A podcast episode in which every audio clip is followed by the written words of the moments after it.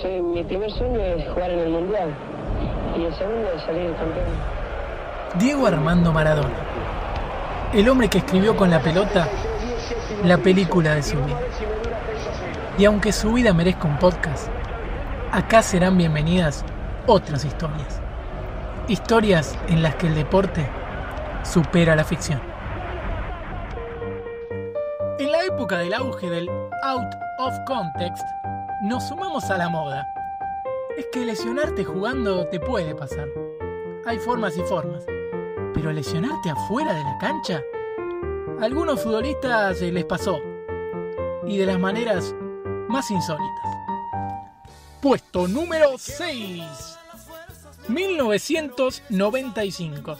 Al arquero del Barcelona, Carlos Busquets, se le resbaló la plancha caliente y como ésta se iba a caer arriba de su hijo Aitor, se tiró a agarrarla en el aire. La agarró, pero con tanta mala suerte que puso las dos manos en la parte caliente de la plancha y sufrió quemaduras de segundo grado. Digamos que la agarró en dos tiempos. Puesto número 5, 2002, una historia más conocida. Santiago Canizares, arquero del Valencia campeón y de la selección española, se perdió la Copa del Mundo de Corea-Japón. ¿Qué pasó? Intentó ponerse perfume, pero el frasco se le resbaló y uno de los vidrios se le incrustó en un dedo del pie. Tendón seccionado y chau Copa del Mundo.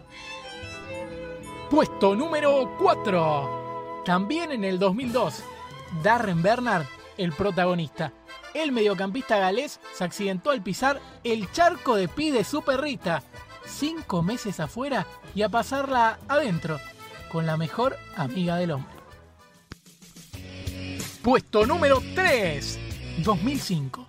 Y aparece uno que amaba el rock and roll. El italiano Alessandro Nesta se rompió el tendón de una muñeca jugando al Guitar Hero en la PlayStation. ¿Estaría jugando con el joystick o con la guitarra?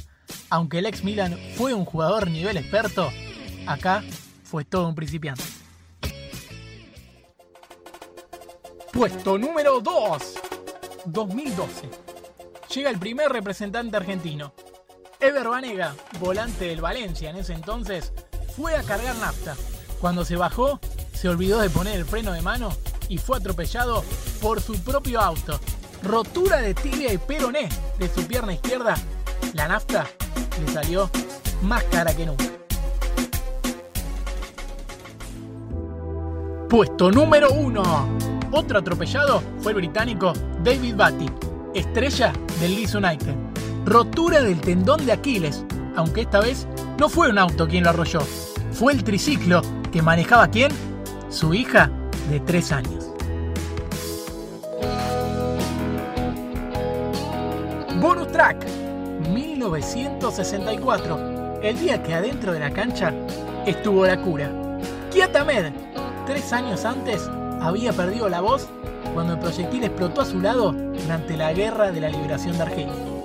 Una tarde, en medio de un partido de Primera División de Argelia, el chico recibió un violento pelotazo que lo derribó y lo aturdió varios minutos. Cuando Ahmed se recuperó, se produjo el milagro.